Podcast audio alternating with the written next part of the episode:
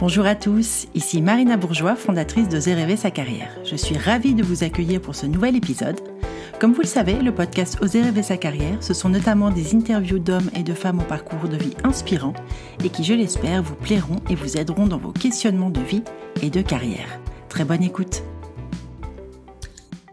Je reçois aujourd'hui Alexandre Duy qui a écrit un très beau roman aux éditions Lattès intitulé Un effondrement. Alexandre a une triple casquette. Il est journaliste, écrivain et enseignant en école de journalisme. C'est à l'écrivain que je vais m'adresser aujourd'hui parce qu'Alexandre s'est attaqué à un de mes sujets de prédilection, le burn-out. Et au-delà de la qualité et de la justesse de ses propos sur le sujet, ce qui m'a profondément intéressé, c'est que l'épuisement est raconté non pas par celle qui le vit euh, concrètement dans l'histoire, mais par son épouse. C'est en effet Alexandre qui raconte l'effondrement euh, de son épouse. Donc c'est le burn-out vu euh, et vécu et ressenti par le compagnon de vie, par le mari. Et donc, c'est une sorte de pas de côté par rapport euh, aux ouvrages qu'on peut lire, qu'on a déjà lu et apprécié sur le sujet. Cet angle d'attaque est vraiment précieux et rarissime. Euh, le livre interroge donc sur, notamment sur le rôle et la place de l'aidant, du compagnon de vie, qui oscille bien souvent entre impuissance, maladresse, impatience, incompréhension parfois et autoprotection. Un effondrement, c'est une vraie introspection, c'est un récit délicat, pudique et bouleversant, un voyage intérieur qui oblige le narrateur à reconsidérer sa vie et son quotidien pour ne pas rester le témoin impuissant d'une souffrance qui mine et qui menace le couple. Bonjour Alexandre, merci beaucoup d'avoir accepté mon invitation. Bonjour, merci beaucoup. Alexandre, est-ce que tu m'autorises à faire le pitch du livre? Allons-y. Ok. Alors, euh, tu racontes l'effondrement de ton épouse. Ça, c'est en gros, je, pose le, décor.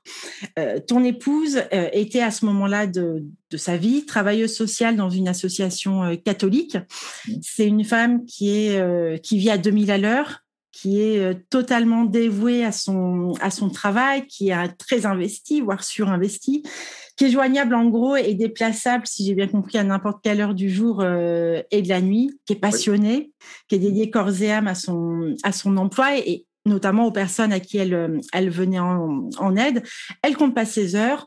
Tout ça, il faut le dire, parce que ça peut avoir son importance pour la suite, pour un petit SMIC mensuel, euh, dans des bureaux euh, délabrés, pas chauffés. Tu, tu, le dis dans le livre avec des toilettes en, bois dans la cour et puis des heures sup euh, irrécupérables. Mais elle aimait profondément son métier. C'était pas subi. Ça a été un vrai choix de, cœur, une vocation sans doute. On en parlera.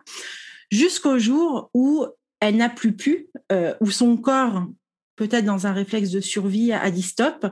Euh, en gros, jusqu'au jour où elle s'effondre dans le cabinet du médecin et Ma première question est la suivante. Je crois que tu n'étais pas à ce rendez-vous hein, avec le médecin euh, le jour de l'effondrement. Qu'est-ce qu'elle te dit, ton épouse, quand, tu, quand elle rentre de ce rendez-vous? Qu'est-ce qui se passe? Quand elle rentre du rendez-vous, euh, ça a duré longtemps. Donc moi, je suis un peu inquiet parce que c'est entre guillemets juste un rendez-vous chez la médecin généraliste pour un, ce qu'on croyait être une grosse fatigue en fait. Oui. Et euh, donc normalement, ça prend pas tant de temps. La médecin elle est juste à côté de chez nous, etc. Et elle rentre peut-être deux heures après, je crois un truc comme ça. Donc la médecin, donc je comprends que et je vois ses yeux qui sont rouges euh, comme les yeux d'un lapin. donc je me dis qu'elle a dû beaucoup pleurer. Et donc je dis qu'est-ce qui se passe? Et elle me dit ça. Elle me dit bah je me suis effondré. Euh, et, euh, et, elle pense il faut que j'aille voir une psychiatre parce qu'elle elle, elle est entre guillemets que généraliste. Oui. Mais elle pense que c'est sans doute un burn-out et que ça va pas du tout. Et donc elle, elle m'a orienté vers une médecin psychiatre qui va m'en dire plus mais j'en peux plus, je suis fatigué, je veux dormir, euh, etc. Et en fait, euh, elle me raconte que euh, elle va chez la médecin pas pour se faire arrêter, parce que je crois qu'elle avait même jamais été arrêtée de sa vie, en fait. Parce que les arrêts maladie, c'est vraiment pas son truc. Oui. Et comme tu l'as dit, c'est aussi une guerrière, une combattante, etc. Donc elle y va parce que bah, elle sait pas trop ce qui se passe. Elle a du mal à aller bosser le matin. Elle y va à reculons, elle traîne les pieds. Elle dort de moins en moins bien. Elle est vraiment fatiguée, quoi. Donc elle y va pour voir, en gros, ce qui se passe. Et la médecin, apparemment, appuie là où ça fait mal et permet de révéler en fait la profondeur et de mettre un mot sur cette grosse fatigue qui n'en est pas une, qui est bien plus que ça en fait. Oui, et on sait à quel point c'est important de nommer euh, le mal euh, dans, dans, ce type de situation. Je reprends une, une petite phrase de, de Camus euh, qui disait que mal nommer les choses, c'est ajouter au malheur du monde, et je la trouve tellement juste par rapport à, à la situation du burn-out. Alors, est-ce que toi, tu comprends tout de suite ce qui se passe, ce qui va se passer, et est-ce que tu pressens que ça va être long ou comment tu vis ça? Non, moi je me je comprends pas sur le moment. Euh, j'ai jamais eu personne autour de moi qui a fait, comment on dit, un burn-out. Je ne sais pas trop ce que c'est d'ailleurs le burn-out à ce moment-là. Depuis, je connais un peu mieux quand même, mais je ne sais pas. Donc non, non, je ne sais pas du tout où on met les pieds en fait à ce moment-là. Je ne sais pas ce, ce, que ça va donner. J'ai aucune idée des conséquences qui vont être les siennes après. Avec, euh, on en parlera, mais voilà, sa carrière va être brisée euh, par oui. burn-out. J'ai aucune idée de la longueur que ça va durer. J'ai alors j'ai un ou deux indices quand même parce que ce que je raconte dans le livre, c'est que pour mon travail de journaliste, le hasard a fait que quelques semaines avant, je suis allé rencontrer une psychologue euh, suisse qui est spécialiste de la, souffrance au travail. Et on a parlé du burn-out. Oui. Et euh, je lui ai posé la question que les gens posent en général, c'est c'est quoi les signes annonciateurs? Euh, Donc elle m'explique 2, 3, 4, 5 signes annonciateurs. Mais moi, à ce moment-là, je ne me sens pas concerné. Enfin, je ne sais pas que ma femme, elle couvre entre guillemets un burn-out et qu'il va nous tomber dessus en fait. Oui. Et donc je ne m'applique pas à moi-même ce qu'elle vient de me dire. Enfin, c'est aussi bête que ça, mais je me sens pas concerné en fait.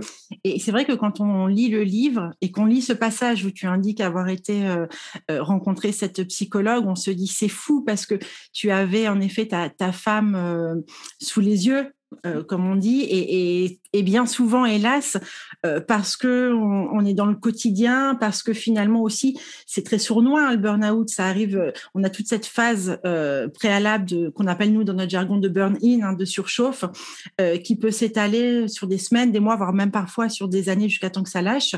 Et, et, comme il y a une certaine gradation, mais qui se fait en douceur, c'est très vicieux et on ne le voit pas nécessairement arriver. Toi, tu parles d'ailleurs de, j'ai bien aimé la comparaison euh, de disjoncteur, c'est-à-dire tout à coup, euh, ça craque. Alors, c'est exactement ça. Et il y a aussi, je pense, un réflexe de, de pas de survie, mais de, de, on se met dans le déni, on se dit, ok, mais non, non, ça, je, je savais bien que ça n'allait pas bien à son travail, qu'elle n'allait pas bien. En fait, je le savais très bien. Oui. Elle me le disait, etc. Ce que je raconte aussi au début du livre. Mais on veut pas se l'appliquer, en fait. On, en fait, on veut pas de ça chez nous, entre guillemets. Donc, on se dit, euh, ok, ça, ça concerne tous ces gens dont elle me parle, la médecin la psychologue, mais, euh, mais, mais je, je, mon cerveau m'interdit de me dire attention, c'est ce qui va se passer sous ton toit dans quelques semaines et c'est ce qui est en train déjà de se passer. Oui. Par contre, le médecin m'explique que je lui parle de mon travail et comment j'ai changé ma façon de travailler, parce que moi j'ai fait une, une, reconversion, mais dans le même métier de journaliste. Je suis passé de salarié à indépendant pour plein de oui. raisons.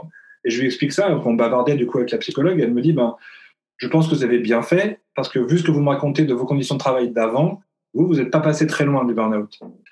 Mais vous voyez, on parle de moi et avec elle, et, et mon cerveau me dit, OK, euh, ce qui est en train de se passer chez toi pour Muriel, eh ben, c'est, ça ne doit pas être ça. Tu touches un point, un point central, la notion de déni, qui, oui. est, euh, qui est très fréquente avec, euh, bien souvent, nous on le voit en pratique, tu sais, une sorte de de syndrome de toute puissance qui, qui n'est pas conscientisé, mais en tous les cas, cette sensation que non, on peut tenir, on se reposera après, on dormira ce week-end, on prendra quelques jours de vacances et on repartira et ça ira mieux. Et, et hélas, euh, ce, syndrome, ce symptôme de, de toute puissance, euh, il est très pernicieux parce qu'on se croit un peu invincible. Et puis finalement, le corps, euh, sans que, sans nous sans vraiment nous prévenir. En tous les cas, il, il nous prévient, mais ça n'est pas toujours manifeste, on l'entend et on n'écoute pas toujours. Euh, au bout d'un moment, c'est la décompensation, c'est l'effondrement. Tombe dessus. Ouais. Ouais, le, ouais, le, titre de l'article que j'avais écrit, c'était pour le magazine Cosette. Oui. Ah oui. Suisse, le titre, c'était une citation de la médecin, de la psychologue, qui dit le burn-out, c'est pour les forts. Parce que justement, elle explique ça. Elle dit c'est les forts, c'est ceux à qui on confie plein de boulot, c'est ceux qui se chargent de travail eux-mêmes, ceux à qui, un, qui sont souvent les numéros 2, à qui le numéro 1 va dire bah, tiens, vas-y, fais-le, fais-le, fais-le, fais-le, et qui se disent ok, c'est bon, je peux le faire. Je, je, mets des couches, des couches, des couches, des couches sur mes épaules. Il y a de plus en plus de pression, mais j'ai toujours fait ça. Je sais faire, je suis costaud, costaude. Je vais y arriver. Et elle me disait, en fait, dans le burn-out, ce qui est intéressant, c'est quand la corde, en fait, on tire sur la corde au sens propre du terme. Oui. Et à un moment, bah, à la limite, heureusement qu'elle casse la corde et que là, intervient le burn-out. Parce qu'elle me dit, c'est pour ceux pour qui la corde ne va pas casser, au moment où il faudra vraiment qu'elle casse, que là, ça va être encore bien pire. Ouais. C'est ce qui est arrivé pour elle, en fait, exactement. Quoi. Oui, bien sûr. Après, par rapport à ta question du début, moi, je, je non, je n'ai pas idée de ce dans quoi ça va nous emmener, nous conduire, euh, la, la, révolution euh, que ça va entraîner dans cette maison et de, et de tout le, le chagrin, euh, la tristesse, la fatigue, mais aussi bah, une nouvelle vie qui va arriver derrière. Au moment où ça arrive, pas du tout, hein, pas du tout. Et ce qui est très précieux aussi, c'est que ta femme euh, donc euh, est, travailleuse sociale. Et aujourd'hui, hélas, hein, euh, moi c'est ce que je, vois depuis 4-5 ans, on assiste à une sorte de, dans la presse en tous les cas, généraliste ou, même spécialisée. Le mot est un peu fort, mais une sorte de glamourisation du burn-out et moi que je trouve très très dangereuse et qui est souvent associée à des cadres, euh, tu sais, à des gens qui sont euh, dans des métiers de consultants, des métiers de bureau, etc. Or, à l'origine, d'ailleurs, le mot burn-out euh, avait été utilisé pour, pour les soignants, les aidants. il est né quand même historiquement de ce, de ce secteur-là, on va dire. Et moi, j'ai beaucoup aimé le livre parce qu'il rappelle aussi que certains métiers qui sont des métiers, je dirais pas ne sont pas des sacerdoces, mais presque, en tous les cas avec des vocations et, l'envie d'apporter de, l'aide aux autres, euh, sont extrêmement touchés. Les, soignants, les travailleurs sociaux, les enseignants, les policiers, les agriculteurs. Et euh, dans la presse, on ne le voit pas assez, je trouve, en tous les cas pour ma part, qu'on ne le dit pas assez. Et tu décris très bien aussi le, le paradoxe entre les missions qui sont allouées euh, à ta femme, avec une cause derrière, il y a la cause humaine qui est quand même là, qui, est hyper profonde, et, le, décalage avec le manque de moyens qui sont alloués pour y parvenir. Et j'ai l'impression que ce décalage-là, ce gap, y est aussi pour beaucoup dans l'épuisement de, ton épouse. Il est terrible ce gap, parce que vous avez euh, presque au sens propre du terme toute la misère du monde qui vient vers vous, et euh, vous n'avez pas de moyens presque pas de moyens pour y répondre. Alors vous faites des petites gouttes d'eau, euh, des petites. Euh, ici, j'ai sauvé quelqu'un parce que donc elle travaille comme assistante sociale pour s'occuper des femmes qui se prostituent, et notamment des mineurs, et notamment des mineurs étrangères sans papier. Donc, euh, et il y en arrive tous les jours, en vrai, tous les jours, tous les jours, et qui sont dans une misère terrible, abominable. Et et eh ben un jour elle disait bon ben voilà elle j'ai réussi à la sortir de la prostitution. Elle ça va elle se prostitue plus. On a fait la démarche avec la préfecture. Elle a des papiers elle va pouvoir travailler autrement qu'en se prostituant voilà. Mais c'était une sur je ne sais même pas combien. Et euh, c'est ce que les psy expliquent très bien. C'est-à-dire que vous avez idéalisé un métier donc on l'a dit effectivement euh, travailleur social soignant mais plus souvent les aides-soignantes ou les infirmières que les chirurgiens oui étonnamment. tout à fait. Mm. policiers enseignants voilà ça va être souvent ces corps de métier-là, on vous, vous l'avez idéalisé, donc vous voulez vraiment mieux faire, faire du mieux que vous pouvez, on ne vous en donne pas les moyens, euh, vous n'êtes pas soutenu par votre hiérarchie, vous êtes, votre travail n'est pas reconnu, même quand vous arrivez à une petite réussite, il n'y a personne pour vous taper sur l'épaule en disant c'est super ce que tu as fait, bravo, c'est déjà ça. Et en plus des conditions de travail, on l'a dit pour elle, qui étaient terribles, et tout ça euh, ne peut que conduire, en fait, tous les éléments étaient réunis, en tout cas pour elle, mais pour plein d'autres personnes, tous les éléments sont forcément réunis pour qu'un jour ou l'autre, ça pète, ça craque. On ne peut pas faire 50 ans, 40 ans de carrière dans ces conditions-là, c'est pas possible. Ou alors on s'en, on s'en moque, on, on, fait ça par-dessus la jambe, mais euh, non, comme elle était très consciencieuse en plus, eh ben, ça vous rend malade. Mais quand on dit ça, l'expression ça me rend malade, mais là, ça rend vraiment malade au sens malade. en fait. Absolument. En psychopathologie, je ne sais pas si tu connais le travail de Christophe Dejour notamment, euh, il explique en fait que le, la, souffrance au travail vient notamment de l'écart, et tu, tu, le dis très bien, entre euh, le travail tel qu'on le perçoit, tel qu'on l'a idéalisé et imaginé, et la réalité de terrain. Et que, en effet, ce, gap-là euh, génère, c'est une faille qui peut générer euh, de nombreuses euh, pathologies, dont évidemment l'épuisement, avec éventuellement un, versant dépressif. toi, tu as culpabilisé, Alexandre, de, de n'avoir rien vu venir? Oui, j'ai culpabilisé. c'est ce que je raconte dans les premiers paragraphes, pour un premier chapitre de livre, pardon de pas avoir assez entendu son euh, j'y arrive plus, j'en ai marre, je suis fatigué, j'ai plus envie d'y aller, etc. Et de l'avoir un peu, euh, je raconte ça, euh, poussé à aller travailler en, disant exactement ce que tu as dit tout à l'heure. Tu te reposeras ce week-end. tiens, il y, a un pont qui arrive. Ce soir, tu rentres, le repas est tout prêt, tu n'as rien à faire, etc. On a toujours extrêmement bien partagé les tâches ménagères, familiales, etc mais du coup, je prenais encore un peu plus, etc. Mais euh, en me disant, bon, bah, en fait, je mettais des pansements, quoi. Mais le bateau euh, fuyait, enfin, l'eau rentrait de toutes parts. Et moi, j'essayais de calfeutrer un peu. et de pas voilà, d'avoir mis ça sur le compte d'une grosse fatigue, là oui, j'ai culpabilisé, et je culpabilise encore d'ailleurs, de ne pas avoir su saisir l'ampleur de, de, la chose. Après, euh, est-ce que j'étais armé pour le faire? Je ne suis pas sûr. Euh, est-ce que c'est dur de savoir que en fait c'est ça qui se cache derrière En fait, c'est très très dur. Et, une fois, et même elle d'ailleurs, elle ne le savait pas. Donc, euh, donc oui, j'aurais peut-être pu être plus attentif, on va dire, plus plus à l'écoute. Et, et pas mettre ça sur le compte de cette effectivement euh, lassitude. Pour moi, c'était juste une lassitude passagère par définition.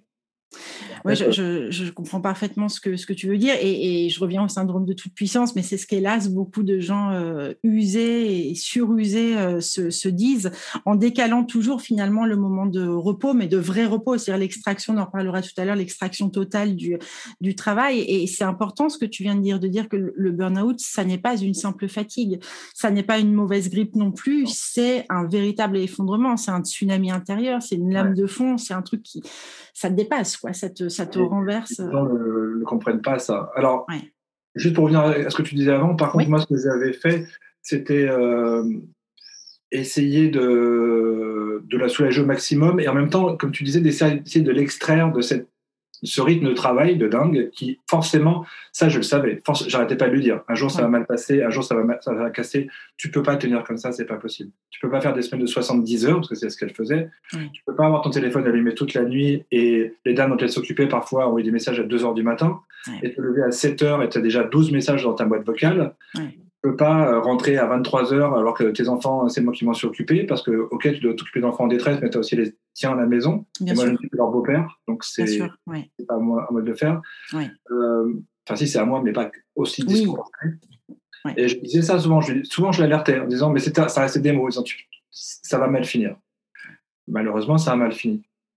Après, euh, il y, a toute cette pression aussi qui fait qu'il faut tenir, il faut tenir, il faut faire le job, et puis, et puis voilà mais, c'est très, très. Et quelque chose qui m'a mis beaucoup en colère par rapport aussi à ce qu'on a dit à l'instant sur ce côté pas prendre au sérieux cette maladie. J'ai vu le jour une campagne de pub sur les arrêts de bus d'Europe 1 avec, euh, sur une émission qui parle de la santé et du bien-être, on va dire. Et le slogan publicitaire, c'était Qui n'a pas encore fait son burn-out? Et je me suis dit, ils font une pub avec ça. Et jamais ça avec le cancer, avec d'autres maladies, etc. Et ils ne se rendent pas compte, en fait. Le burn-out, c'est pas une mauvaise fatigue et c'est pas un truc, euh, c'est pas une fantaisie que les gens s'offrent. C'est un truc, une maladie qui brise des vies, qui peut briser des couples, on l'a dit, qui peut briser des, familles et qui brise des carrières professionnelles. Bien sûr. C'est une malédiction, le burn-out. C'est vraiment. C'est une descente aux enfers.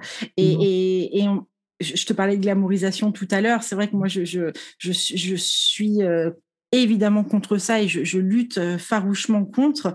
Euh, il y a, alors, je, reviens à ton rôle, c'est-à-dire à ta position de compagnon de vie, de mari, euh, d'aidant. Tu sais, on dit souvent que les proches peuvent être lanceurs d'alerte, dans toute cette phase de, surchauffe, de burn-in, et voir euh, des signaux. Euh, qui montrent qu'on est en zone rouge, l'irritabilité, euh, le temps de travail qui augmente, le déni, les repas avalés sur le pouce ou, ou, pas pris, et puis moi, ce qui m'a frappé dans ton, dans ton livre, c'est que finalement, j'ai l'impression que ton épouse n'avait aucun garde-fou et, ne s'était jamais peut-être euh, posé la question de savoir finalement jusqu'où je vais et quelles sont mes limites.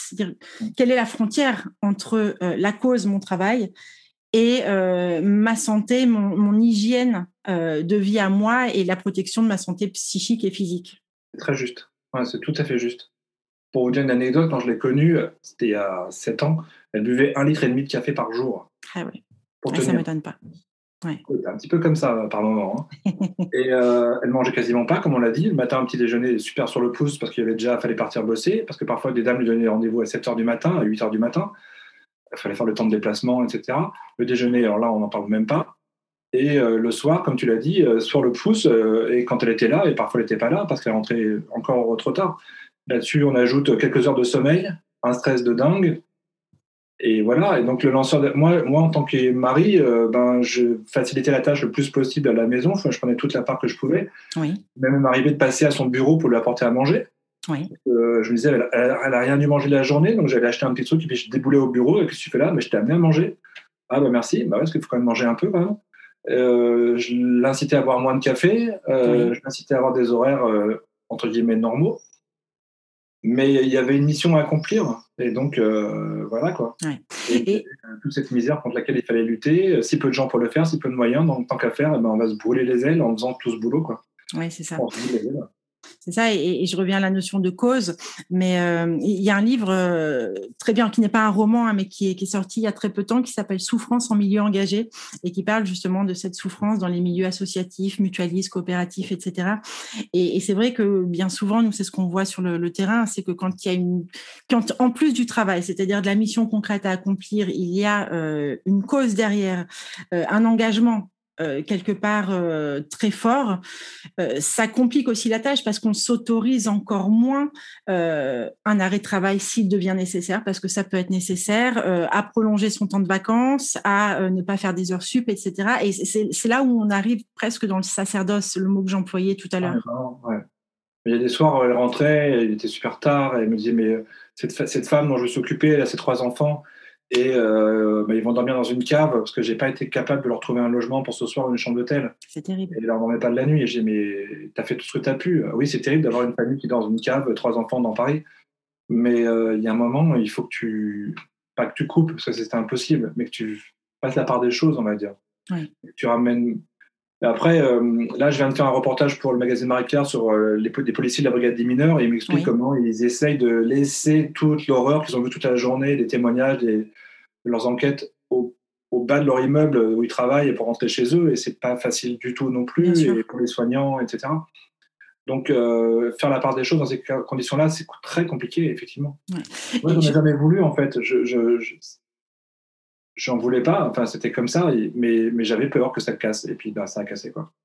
Et est-ce que, euh, est-ce que dans ces professions, moi que je, connais mal, hein, le, des travailleurs sociaux, euh, moi je, me dis qu'en toute logique, avec justement ce, poids euh, et, ce avec quoi tu rentres chez toi le soir, en effet, travailleurs sociaux, d'ailleurs tu disais très bien, policiers, pompiers, médecins, est-ce que ton épouse avait un endroit où ou délaisser un peu son sac, un endroit de parole? Est-ce qu'il y avait entre, avec les collègues ou avec même des psychologues? Est-ce que ça existe concrètement? Ils avaient, euh, je crois, tous les 15 jours, un moment d'échange avec une psychologue qui était super d'ailleurs. D'accord. Euh, mais, mais euh, qui devait être une heure ou deux heures, je ne sais pas, donc il y avait au moins ça, mais c'était en groupe. D'accord, c'était pas exactement. mais il y avait, toute l'équipe était là, y compris la supérieure hiérarchique. Et du coup, elle me disait, non, on ne peut pas dire ce qu'on veut, etc. Bien sûr. par contre, elle-même n'allait pas chez une psychologue pour, pour parler.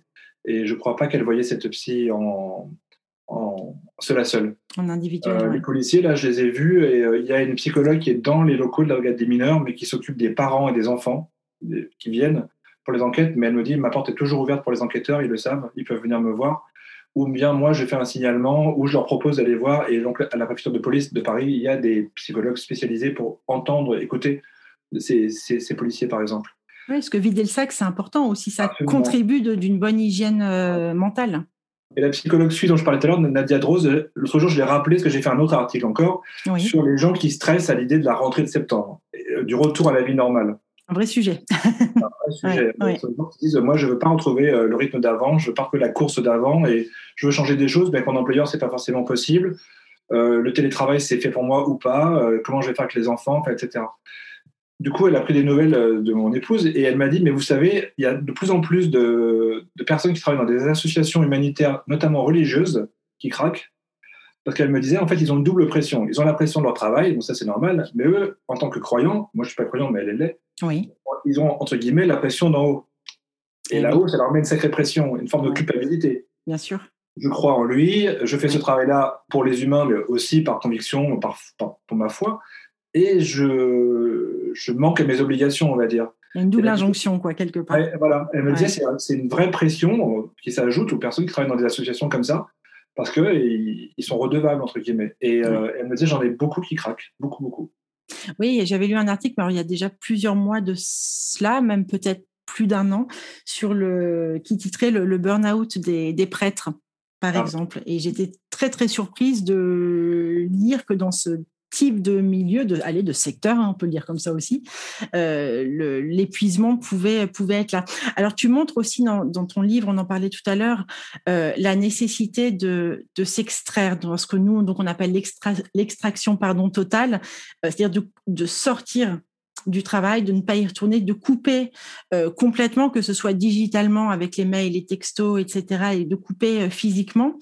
alors, moi, je parle même plus qu'une nécessité parce que ton épouse, elle est arrivée au bout du bout, c'est-à-dire le corps à parler.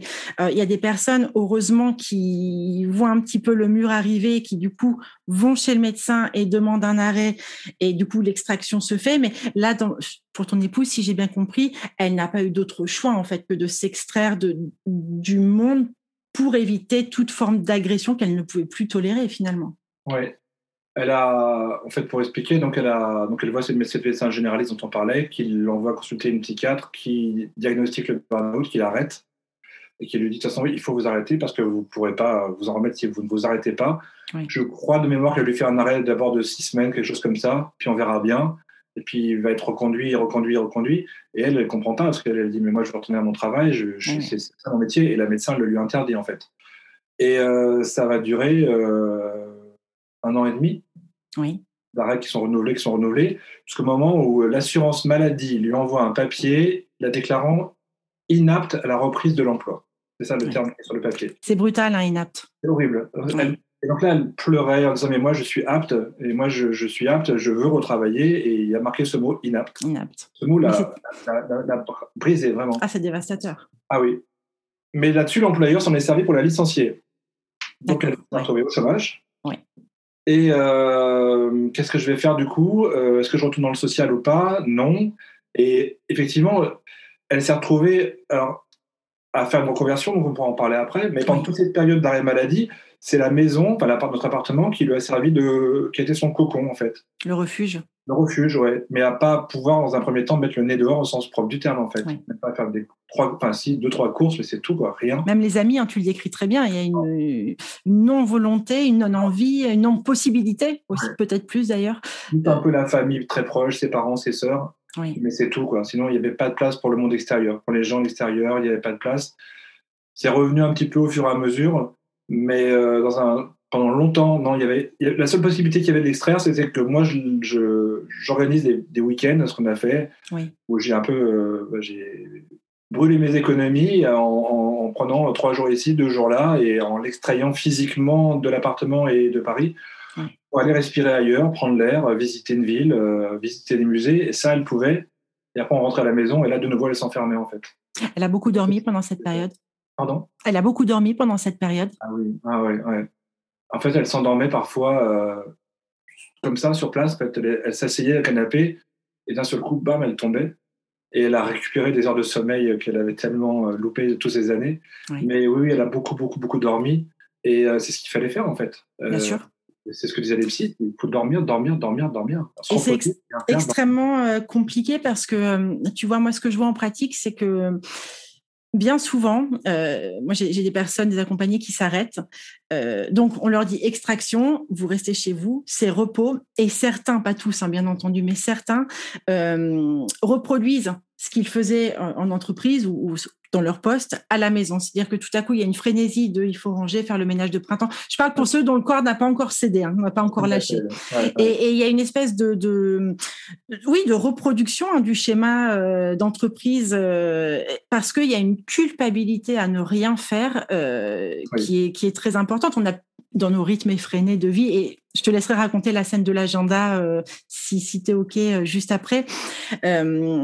Et, j'ai aussi des personnes qui me disent, mais euh, tu sais, Marina, moi, quand mon mari ou ma femme rentre et qu'il me demande, on va venir à ton anecdote, ce que j'ai fait de la journée, j'ai honte de dire que, bah, que j'ai dormi ou que j'ai juste pu sortir le chien ou vider le lave-vaisselle. C'est une culpabilité, alors même que c'est un arrêt médical, que c'est prescrit par la sentence médicale, on va dire, euh, il y, a, euh, y a une culpabilité qui demeure. Ouais, alors elle, c'était ça. Et de fait, moi, en plus, je travaille beaucoup. Euh, Je fais des très grosses journées. Et puis, il fallait que, bah, faire bouillir la marmite, comme on dit. Donc, il fallait que l'argent rentre, puisqu'effectivement, il y a ce problème de licenciement et de chômage, etc. Et d'arrêt maladie. Et, euh, et euh, ça lui mettait une, grosse pression, effectivement. Et après, ça, au début, moi, j'ai eu un tout petit peu de temps à l'admettre. Puis finalement, je me suis assez vite fait quand même. À la nécessité qu'elle ne fasse rien. Mais on va, on va, je vais raconter l'anecdote, effectivement. Et les, les placards, c'est marrant parce qu'elle l'a fait, ça ce que j'explique dans le livre, c'est que ma, ma femme est, quelqu'un d'extrêmement bordélique, on va dire. oui, tu le dis, c'est vrai. je lui dit un jour, je lui dit ton sens du, du, désordre, euh, c'est de la poésie, tellement c'est lunaire parfois. Vous trouvez des trucs qui n'ont rien à faire dans cette pièce-là, c'est là. Vous cherchez, euh, je sais pas moi, la, quasiment la plaquette de beurre, elle va être euh, dans la chambre. Quoi. Enfin, c'est n'importe quoi, mais c'est à peu près ce niveau-là de rangement. Quoi. Et, et, un jour, effectivement, elle s'est mise à faire ça, à ranger les placards, à ranger la chambre, à ranger, à trier les fringues, etc. Et tout. Parce que, effectivement, je pense qu'il fallait qu'elle s'occupe et après, elle me disait c'était aussi une façon, ça paraît bête, un peu cliché, mais de mettre de l'ordre dans, dans, dans ses idées. Elle me disait je mets de l'ordre dans les placards, je mets de l'ordre dans ma tête. Bien sûr. Et, et, ça m'aide, en fait. Ça m'aide à, à, structurer les choses. Quoi. Et un sentiment d'utilité, non, peut-être? Oui, ça aussi. Oui, oui, ouais, ouais. Parce, que, quand on. Effectivement, à la maison, c'est plutôt moi qui fais euh, une, bonne partie des tâches de, tous les jours, on va dire. Oui. Et, là, effectivement, les choses sont beaucoup plus rééquilibrées avec ce, moment-là. Et, depuis, c'est resté, effectivement. Ouais. Euh, est-ce que, euh, est-ce que à ce moment-là, tu, toi ou, ton épouse connaissiez ou aviez vu, euh, je crois que tu en as parlé dans une interview, c'est pour ça que je me permets de te poser la question, Alexandre, le documentaire, tu sais, La mécanique du burn-out d'Elsa Fener. Tu, le connaissais avant ou ça arrivait Elsa, je la connais parce qu'on on enseigne dans, une, dans la même école de journalisme. D'accord. Et j'ai entendu parler effectivement de son film. Et on l'a regardé et ça a été, euh, je lui ai dit et je lui ai écrit après, c'était euh, une lumière en fait. Oui. Ah, je suis pas toute seule. Ah, ça arrive aussi à des gens comme ça.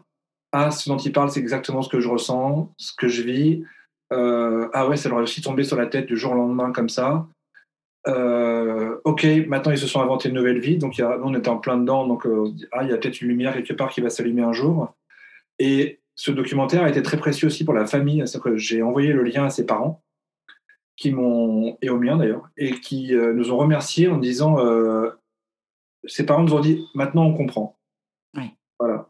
Et euh, ça les a beaucoup aidés aussi à prendre la mesure de l'ampleur de la chose en fait. Exactement. Il est magnifique ce documentaire. Il est très très très. Ah, il, est, super. Moi j'avais interviewé par écrit. Euh, j'avais pas encore le podcast à ce moment-là. Euh, Elsa euh, au moment de la sortie, j'ai été bouleversée et puis de, voir les réactions de mes accompagnés qui se qui se le sont pris en, en ah pleine tête. Hein. C'était un uppercut pour certains et ça les a beaucoup aidés de pas se sentir seul aussi, parce qu'il y a l'isolement. Et vous, vous avez fait face l'un comme l'autre à, des jugements de valeur ou des critiques euh, ou des maladresses de, l'entourage? On n'en a pas trop eu, mais un petit peu quand même. Ce dont je parle un peu, euh, c'est des copains qui viennent manger à la maison, finalement, quand elles se réouvrent au monde extérieur, et qui après euh, me disent Bon, bah en fait, ça va, elle va bien Bon, bah alors elle reprend quand le travail euh, Bon, bah là, tout va bien. Il euh, faudra peut-être qu'elle se bouge un peu, enfin, genre de choses, quoi. Pas méchante, mais maladroite, ça c'est sûr. Et, moi, je leur explique que oui, là, elle a fait euh, bonne figure pendant deux heures, mais vous ne l'aviez pas vue avant et vous ne la verrez pas après. les deux heures auxquelles elle a fait bonne figure, alors c'est bien parce qu'il y a trois mois, elle n'aurait pas, fait, elle pas pu. Mais ça la vide d'énergie aussi. Voilà. C'est juste deux heures dans une journée. Le reste du temps, c'est pas possible en fait.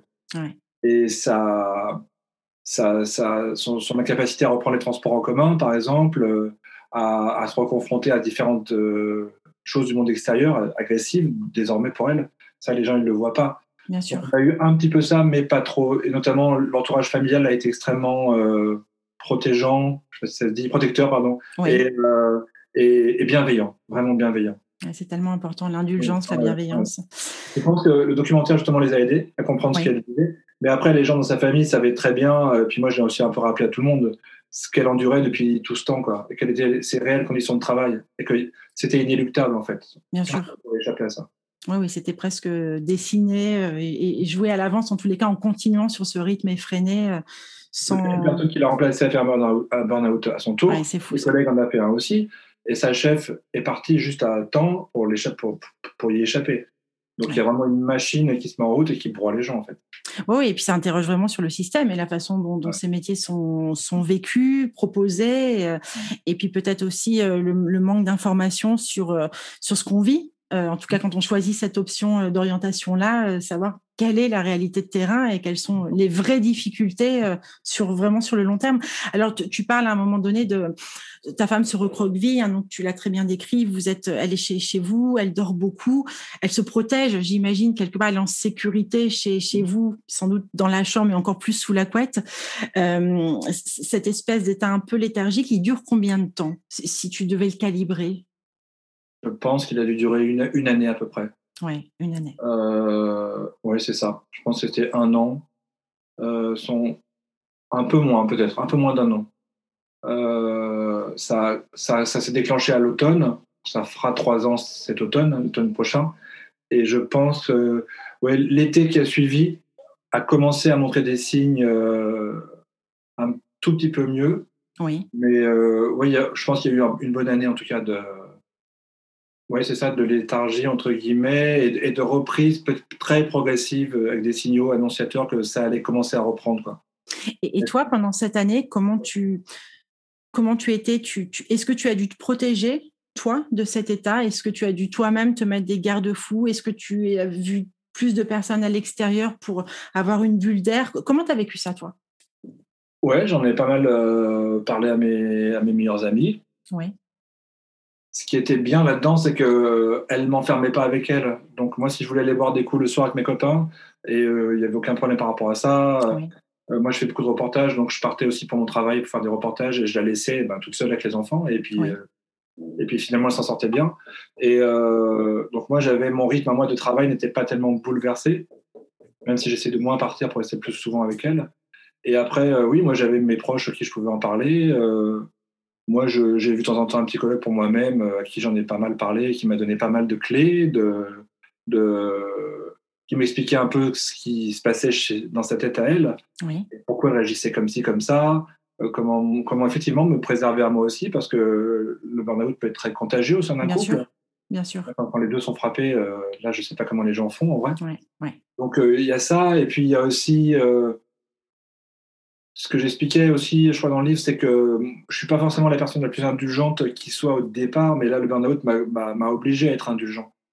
Parce que si vous n'êtes pas indulgent dans ces conditions-là, si vous n'en pas de patience, euh, si vous voyez pas tous les efforts finalement que la personne fait aussi de son côté, Et parce oui. qu'elle n'est pas juste sous une couette en train d'attendre que ça passe, quoi. Elle, elle, se bat. Quoi. Bien sûr. Et ben, ça va mal se passer donc euh, au sein du couple. Donc il faut se montrer très très indulgent et puis euh, et puis noter les efforts et puis ça se combat à deux aussi. Ah, plus même, parce qu'il y a la famille, il y a les enfants, etc. Quoi. Ouais. Après, moi, ce que j'ai aussi fait, c'est par rapport à ses enfants à elle, euh, c'est euh, leur expliquer bah, voilà, pourquoi euh, elle est fatiguée, pourquoi elle dort encore, pourquoi elle ne peut pas être là, pourquoi il ne faut pas la déranger. Ouais, mettre des mots sur des, des mots MOTS sur des mots MAUX. Quoi. Pardon? Mettre des mots MOTS sur des mots MAUX pour que les enfants comprennent, c'est hyper important et les rassurer. Ça ne durera Bien pas sûr. toute la vie, c'est un mauvais moment à passer, mais voilà pourquoi c'est arrivé, voilà pourquoi ça se passe, et, ouais. et un jour ça ira mieux. Et puis de fait, c'est allé mieux. Ouais. Euh, ensuite, tu, tu, expliques très bien dans le livre qu'à un moment donné, il y a une lueur. C'est-à-dire que le, le tunnel, on, vous, vous, commencez, ton épouse commence à entrevoir le, le, tu sais, le petit rayon blanc au bout, au, au bout du tunnel, ouais. un rayon de lumière. Tu peux le raconter? Oui la médecin lui a fait lui a expliqué ça sous la même métaphore avec la petite la lumière rouge dans une salle noire et vous voyez c'est marqué sortie et c'est ça ça s'éteindra pas. Et elle commence à le voir ça. Et elle commence au lieu d'être face au mur en se disant il y a rien qui va arriver un jour elle va dire ah peut-être que là-bas je vois une lumière qui arrive. Et ça la médecin lui avait dit on va y venir tôt ou tard. Et puis elle a pris beaucoup beaucoup de temps. Et à un moment elle l'a senti prête à ça. Et elle a fait comme ils font souvent ce genre de cas c'est euh, on va en revenir euh, à vos désirs profonds et à vos, vos rêves d'enfant. Donc, quand vous étiez une petite fille, vous vouliez faire quoi? Euh, Elle lui a dit Moi, je voulais vendre des fromages au bord des routes. Donc, elle dit ben, Pourquoi pas? Mais sinon, oui. euh, moi, je voulais faire des chaussures. Ah, et ça vous tente toujours? Bah ouais. Et vous avez besoin de faire? Oui. Alors, justement, par rapport à ce qu'on a dit tout à l'heure, il y a une anecdote dans le livre que je raconte. Quand je rentre effectivement du travail et qu'elle est restée, entre guillemets, à la maison sans rien faire, je demande T'as fait quoi aujourd'hui? Et là, elle pète un peu les plombs en me disant Mais tu m'emmerdes avec ce verbe faire. Pourquoi il faudrait toujours faire? Bah, J'ai rien fait de la journée. Qu'est-ce que tu veux que je fasse? J'ai rien à faire. Et pourquoi il faut toujours qu'on fasse quelque chose? Et ça m'a beaucoup secoué ça, parce que moi, je ne sais pas rien faire. Et ça m'a interrogé sur moi-même, sur mon. Bien sûr. On va dire. Bien sûr. Et là, euh, elle a fait comme beaucoup de gens. Euh, elle s'est dit, bah oui, je voudrais faire au sens euh, fabriquer, quoi.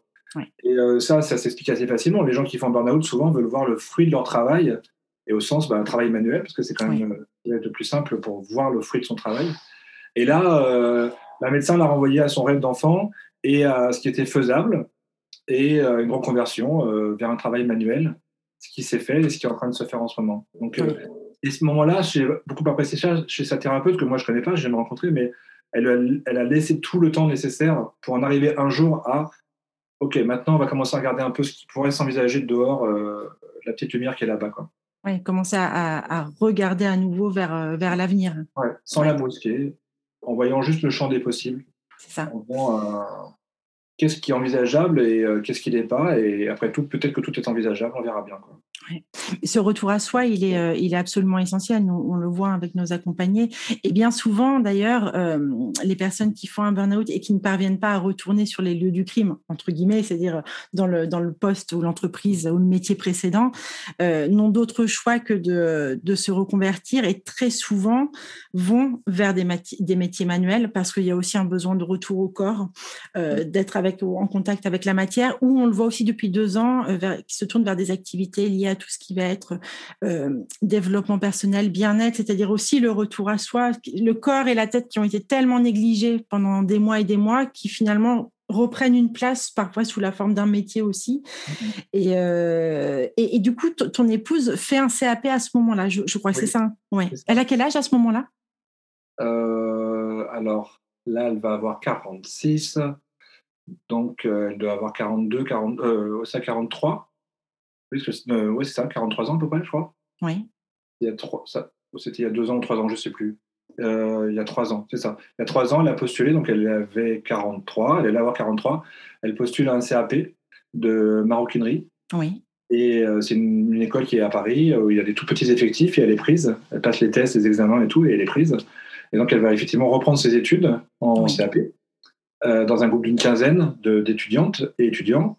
Euh, de tous âges, des jeunes et puis des gens de son âge, et euh, pour apprendre le métier de la maroquinerie. Et euh, elle a eu son CAP et elle est sortie de l'école en 2020. Oui. Donc voilà, il y a eu le premier confinement. Donc c'était bien l'année passée. Oui. C'est pas la meilleure période pour trouver du travail. J'en conviens, c'est sûr. Donc, euh, elle, dans sa tête, c'était, elle allait travailler pour les grandes marques de luxe françaises euh, de maroquinerie. Et puis, il n'y a pas eu tellement de recrutement puisque c'était une crise économique sans précédent. Donc, elle a créé sa propre euh, marque et, elle, est en train de créer sa propre ligne. Et ça y est, elle, crée des produits, elle les vend, elle fait sur mesure et elle travaille. la, la, marque existe déjà, on peut, on peut la citer? Oui, on peut aller sur sa, son compte Instagram. Oui. Et Rocati La Manufacture. Rocati R-O-2-C-A-T-I. Ok, j'ai Rocati Manufacture. Attention, tu vas te faire engueuler hein, si tu ne donnes pas le. je mettrai le lien, je mettrai le lien en dessous, en dessous l'épisode pour que, les, les, gens puissent voir aussi ce qui. C'est ça, Rocati, donc R-O-2-C-A-T-I, point manufacture. D'accord. Bah, écoute, j'irai voir et, je, je, je, mettrai ça. C'est une révolution en fait dans sa vie ce, ce, ce burn-out. C'est, alors on dit parfois au bon sens du terme. C'est-à-dire que je reviens toujours à elle, pardon, mais elle m'a beaucoup frappé, cette femme, la psychologue suisse, qui me dit Mais le burn-out peut être un, sauvetage, en fait.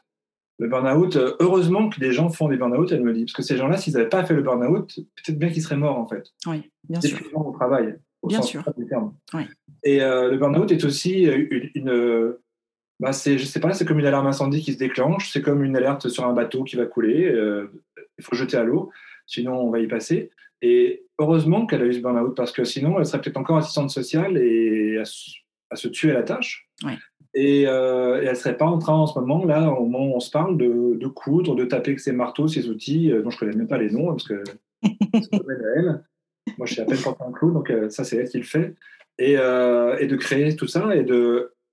Alors, ça tombe bien parce que du coup, elle est à la maison et ça, c'est toujours resté. Ce besoin d'être à la maison, oui. ce besoin de pas trop quand même se confronter au monde extérieur, ça, c'est quand même resté. Oui pas si on va en parler, mais le burn-out laisse des, traces et euh, des traces neurologiques. Des séquelles, bien sûr. Des séquelles, des pertes de mémoire. Oui. Euh, quand on parlait de son agenda tout à l'heure, en fait, c'est parce que je lui remplissais son agenda et je le fais encore maintenant, beaucoup moins maintenant, quasiment plus, mais pendant un temps, je, lui, je tenais son agenda de rendez-vous médicaux, etc., parce que tout était oublié. Oui, cognitivement, c'est compliqué. Ah oui, c'était terrible, ça, parce que fallait que je, fasse ça pour elle, parce que rien n'était imprimé dans sa tête, euh, elle a tout écrire, etc. Et euh, ça laisse des traces aussi, effectivement, par rapport à la confrontation au monde extérieur. Alors, il y a des gens qui, pour qui tout retrouve euh, comme avant, d'autres pas du tout. Elle, elle, est entre les deux, on va dire. Oui. Le monde extérieur fait beaucoup, beaucoup moins peur. Mais par exemple, un travail de salarié avec du métro tous les jours, etc., je ne suis pas sûr qu'elle serait très capable ou désireuse, en tout cas, de le faire. Oui. Et aujourd'hui, comment va-t-elle? Bah, Elle va beaucoup mieux. Elle va même bien, en fait. Elle va, elle va bien. Euh, elle a retrouvé sa joie de vivre, son allant. Euh, elle se lance dans un truc un peu dingue quand même de créer une société Ah oui. seule, euh, et de créer, de passer un CAP à à 45 ans, 44. Gros challenge. Un beau challenge, ouais. Ouais, Elle, ouais. va, elle va vraiment bien en fait. Euh, elle a presque plus peur de rien. euh, elle, euh, non, non, elle va vraiment bien. Elle va vraiment très très bien. Et, et dans, dans son rythme actuel euh, sur ce, ce nouveau métier, est-ce que tu sens, et, ou, ou elle, hein, est-ce qu'elle sent qu'elle pourrait euh, potentiellement repartir comme en 40, comme on dit, ce qui est un des gros écueils, un post-burnout, et attention à la rechute pour les gens qui, qui nous écoutent, ou est-ce que tu sens qu'il y a, voilà, il y a, il y a, un- il y a quelque chose qui s'est intrinsèquement passé et des, des garde-fous, des limites un peu naturelles qui se sont imposées à elle? Je dirais qu'on est entre les deux. Oui, mais euh, parce que parfois, euh, bon, elle dort toujours pas très bien, donc parfois euh, je me lève à 5 heures du matin et est-ce que j'ai entendu du bruit, alors elle est déjà en train de travailler par exemple, travailler son Ouais. cuir à 5 heures du matin, je dis tu fais quoi là? Bah j'arrive pas à dormir donc je travaille. Je dis ok super, mais il y a un moment peut-être se recoucher ou faire autre chose. Donc il y a des moments où il y a du mal à, à gérer euh, l'amplitude d'heures de travail. Ça c'est à mon avis, ça vient de la vie d'avant où il n'y en avait pas en fait. Mais il y a des garde-fous, oui, qu'elle a installés au sens, euh, elle est capable de dire euh, tel jour je travaille pas, ah, bien, Euh, ou à telle heure je travaille plus. Et là, je suis euh, devant la télé, devant Netflix, ou euh, devant un bouquin, ou, euh, à écouter la musique, euh, ou à préparer le repas. Mais euh, ma journée de travail est terminée. un Euh, début et une fin. Ouais. Ouais. Et euh, ça, ça n'existait pas avant, effectivement. Elle est beaucoup, beaucoup plus apaisée, par exemple. Elle est beaucoup plus apaisée, elle est beaucoup plus. Elle est angoissée, c'est normal, elle se lance dans son activité Ah bah, professionnelle. bien sûr, c'est inhérent au démarrage. Euh, voilà. Mais, euh, mais elle, est, elle est intrinsèquement beaucoup, beaucoup, beaucoup plus sereine qu'avant. quoi. Je crois que, je parle en son nom, c'est un peu compliqué, mais Bien je sûr. crois qu'elle est beaucoup plus heureuse, en fait. Ouais. Même si elle adorait son métier d'assistante sociale, de travailleuse sociale. Elle adorait ce métier. Et, et tu le retranscris très bien d'ailleurs. On sent Ouais. hein, ce, cette, euh, ce... On parlait de dévouement, mais au-delà de ça, de ce- cet amour du métier, le Ah sens qu'elle y mettait. Ouais, euh, ouais. choisi 18-20 ans euh, totalement et, Ouais. et pas du tout imposé. Elle a toujours adoré ce métier. Ouais. Ce qui a été dur pour elle, c'est de faire le deuil de ce métier. Bien sûr. euh, le deuil de la. Enfin, déjà, il y a la culpabilité. Je les, les gens dont je m'occupais, ben, je les abandonne. Ouais. Et euh, après, il y a un peu d'ego aussi chez les travailleurs sociaux. Euh, Ça, mon propre psychologue m'avait expliqué ça. Donc, il m'avait dit il faut aussi avoir la modestie de se dire ben, c'est pas parce que je ne suis plus là qu'il n'y aura pas d'autres personnes qui font peut-être aussi bien le job. Oui. On peut pas savoir. Et puis, euh, il y a eu cette culpabilité-là, ce deuil de ce travail-là, qui a quand même occupé plus de 20 ans de sa vie et qu'elle avait absolument choisi et qu'elle adorait. Mais il y a un moment, c'était inéluctable, en fait. Oui. Et, euh, et ça, elle a bien suggéré, je trouve, euh, passer de ce moment-là, de cette culpabilité-là, de cet euh, arrêt de travail et de la fin de cette carrière professionnelle à toute autre chose. Mais je crois en fait qu'elle n'avait pas le choix, en fait. Ça, c'était, c'était une, une obligation de survie presque, si, Oui. si j'ai bien compris. Ouais, ouais. Même pour nous, en fait, hein, parce que Bien sûr. Le burn-out, ça tape aussi sur le système de tout le monde dans une famille. Donc, euh, Bien sûr. Ah bah c'est. Tu sais, c'est comme. euh, ça me fait toujours penser. Tu sais, quand tu lances un petit caillou dans une dans une flaque ou dans une mare, et tu sais les, les cercles concentriques d'eau. Voilà, ça ça rayonne euh, et, et ça peut être euh, très très euh, destructeur. Euh, dernière petite question, euh, Alexandre. Le livre, elle en a pensé quoi? Alors, le livre, elle l'a. Bah, alors, déjà, je lui ai fait relire le livre avant de l'envoyer à mon éditrice. Oui. Parce que je voulais pas qu'il y ait le moindre problème, le moindre quiproquo, malentendu, ou que moi, je dise quelque chose et qu'elle me dise non, ça, ça me gêne que tu le dises, etc. Donc, elle a tout relu en, en exclusivité, on va dire. Oui, Elle a tout validé. C'est un grand soulagement pour moi. bien sûr. Elle elle l'a accueilli comme un cadeau, en fait, comme un vrai, vrai cadeau, euh, pour deux choses. Un, euh, parce que, comme on le disait tout à l'heure, elle a beaucoup perdu la mémoire de cette euh, année et demie, presque deux ans. Donc, en fait, en lisant le livre, elle me disait Ah bon, j'ai dit ça, ah bon, j'ai fait ça, ah bon, je dormais autant, ah bon, je m'écroulais sur le canapé, ah bon, j'étais comme ci, comme ça. Je dis ben, On est allé à tel endroit. Je dis bah oui, et en fait, tout ça, ça a été oublié ou c'est un peu dans le brouillard pour elle. Je- elle me dit Tu m'as rendu ma mémoire. Et euh, elle a beaucoup aimé euh, l'association pour qui elle a travaillé. Je ne les nomme pas, mais je n'y vais pas que de la cuillère sur la réalité de ce qui, ce qui lui a été imposé. Et elle a trouvé ça très bien, qu'il y ait une forme de justice, entre guillemets, qu'on raconte le quotidien des travailleurs sociaux comme elle, euh, dans quelles conditions ils travaillent. Et, euh, et j'ai voulu leur rendre hommage, en fait. Ouais. tous ces gens qui travaillent comme elle. Et elle a beaucoup aimé ça aussi. En tous les cas, c'est une. Je, me disais, j'essayais de me mettre à votre place avec ce couple. Je me disais, c'est quand même une très belle trace de ce moment de vie que tu lui laisses, que tu lui offres. En mmh. tous les cas, c'est si tu parlais de cadeau, oui, c'est un c'est un, un, très beau cadeau. En effet, merci beaucoup. Il y avait une, il y avait une caricature l'autre jour euh, dans un journal américain où euh, quelqu'un rentre dans une librairie et dit euh, Est-ce que vous auriez un livre qui parle de moi? Ben, je lui ai dit, toi, tu peux le faire. Toi, tu peux aller en librairie. Et, c'est vrai. C'est exceptionnel de pouvoir faire ça. J'en ferai pas un deuxième, je pense. Je ferai autre chose. Ah, tu sais pas ce que la vie peut, peut vous réserver. Merci beaucoup, Alexandre. Merci infiniment de ton temps. Et puis, euh, je, j'en profite pour souhaiter plein de bonnes choses à, ton épouse. Moi qui suis dans la reconversion, je, je, voilà, je connais un petit peu les, les écueils, mais en même temps aussi l'excitation et la régénération que ça peut, que ça peut apporter. Donc, tout plein de bonnes choses à elle, à vous. Et puis, euh, je, je vais suivre tes aventures journalistiques et puis tes prochains écrits avec grand plaisir. Merci beaucoup. Merci, Alexandre. À bientôt. Bientôt. Au revoir. Au revoir. L'épisode est terminé, j'espère que cette interview vous a plu et que d'une façon ou d'une autre elle vous a enrichi. N'hésitez pas à la partager à vos proches et comme d'habitude je vous mettrai toutes les références citées dans l'épisode sur nos réseaux sociaux, Facebook, LinkedIn et Instagram. Si vous souhaitez me suggérer un nouvel invité au parcours de vie inspirant, n'hésitez pas. N'hésitez pas non plus à soutenir le podcast Oser rêver sa carrière en mettant des petites étoiles et des avis sur Apple Podcast ou des pouces levés sur les réseaux. Et si Apple c'est pas votre truc, retrouvez-moi sur Deezer ou Spotify. À très bientôt et surtout prenez soin de vous.